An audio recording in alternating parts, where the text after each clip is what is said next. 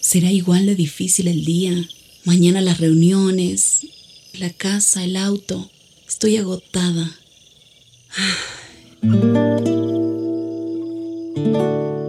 No importa cuántas cosas me hayan angustiado hoy. Me acercaré a Él porque Él tiene descanso para mi alma y mi mente. Cuando mi corazón está tranquilo, puedo escuchar su voz en quietud y confianza. Mi fortaleza está en descansar en Dios. Ven a descansar.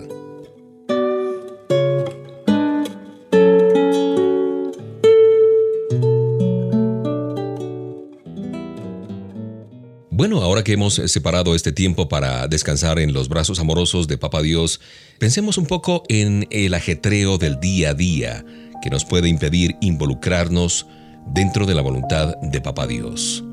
Por más fuertes que sean las fuerzas externas que nos llevan a un estilo de vida agitado, la mayor culpable puede ser nuestra desobediencia todos deseamos de alguna manera ser nuestro propio jefe y determinar quizás nuestra propia agenda, nuestro propio horario, pero la única manera de vivir en la voluntad de Papá Dios es rendirle a Él nuestros planes. Solo ten presente que sus planes son siempre buenos y perfectos, que es mucho más de lo que puede decirse de los planes nuestros, ¿cierto? Aunque es posible que el plan de Papá Dios no sea fácil, tú puedes saber con certeza que obedecerlo te va a producir sensación de bienestar y fruto que permanecerá por toda la eternidad.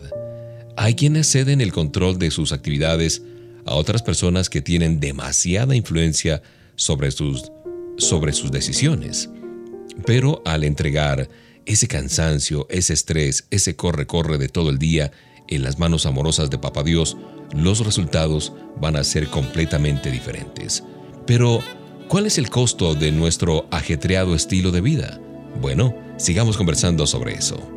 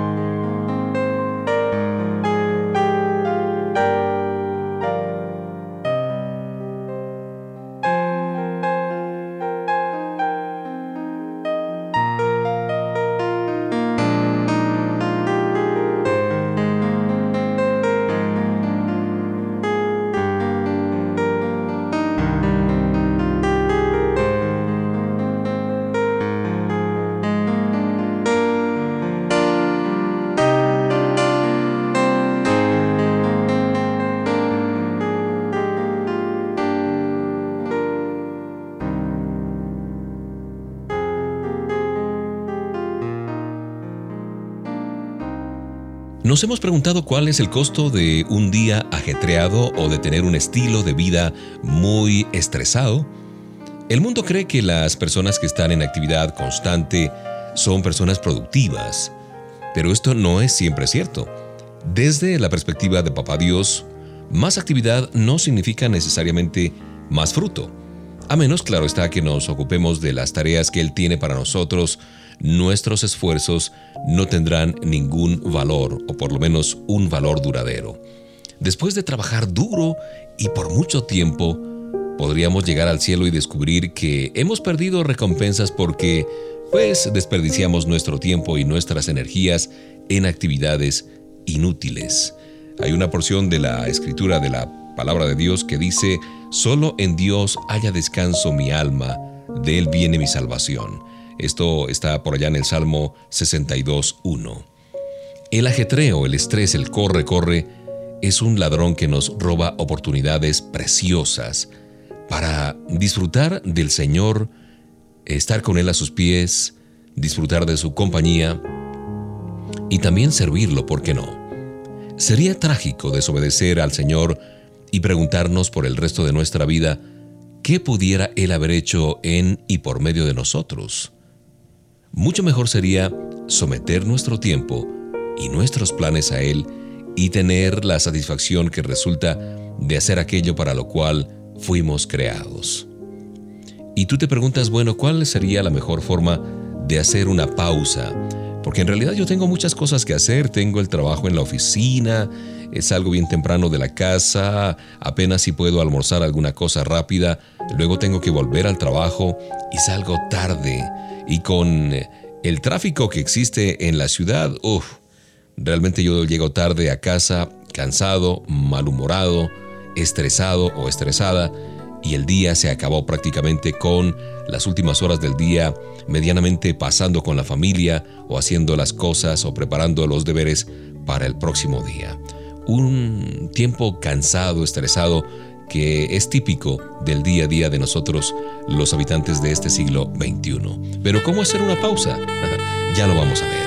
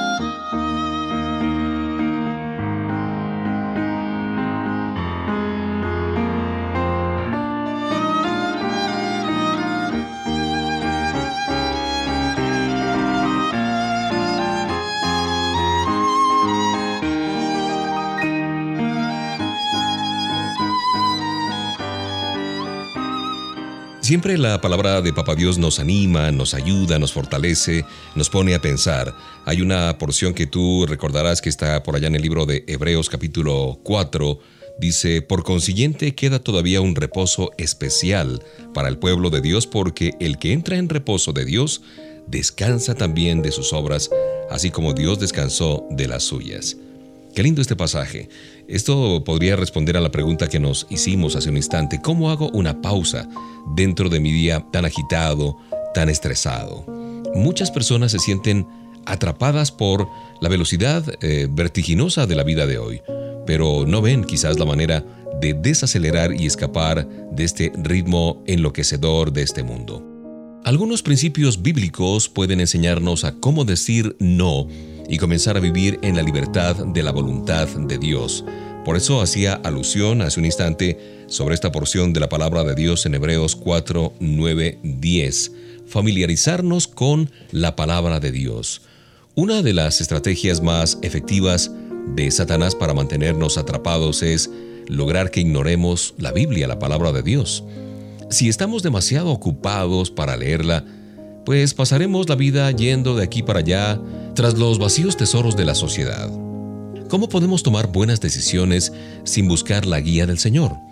Solo conociendo la verdad seremos capaces de discernir las mentiras del enemigo y reconocer cada una de sus trampas. Entonces la primera forma de hacer una pausa es familiarizarnos con la Biblia, con la palabra de Dios. En segundo término, esperar en el Señor. Esta es una tarea difícil para una persona ajetreada, estresada, pero tomar decisiones apresuradas sin una dirección clara nos van a llevar nuevamente a ese ajetreo. Si tú quieres invertir en aquello que es eterno, toma tu Biblia y reserva un tiempo especial para estar a solas con el Padre Celestial. Por eso este tiempo, esta invitación a descansar en el Señor.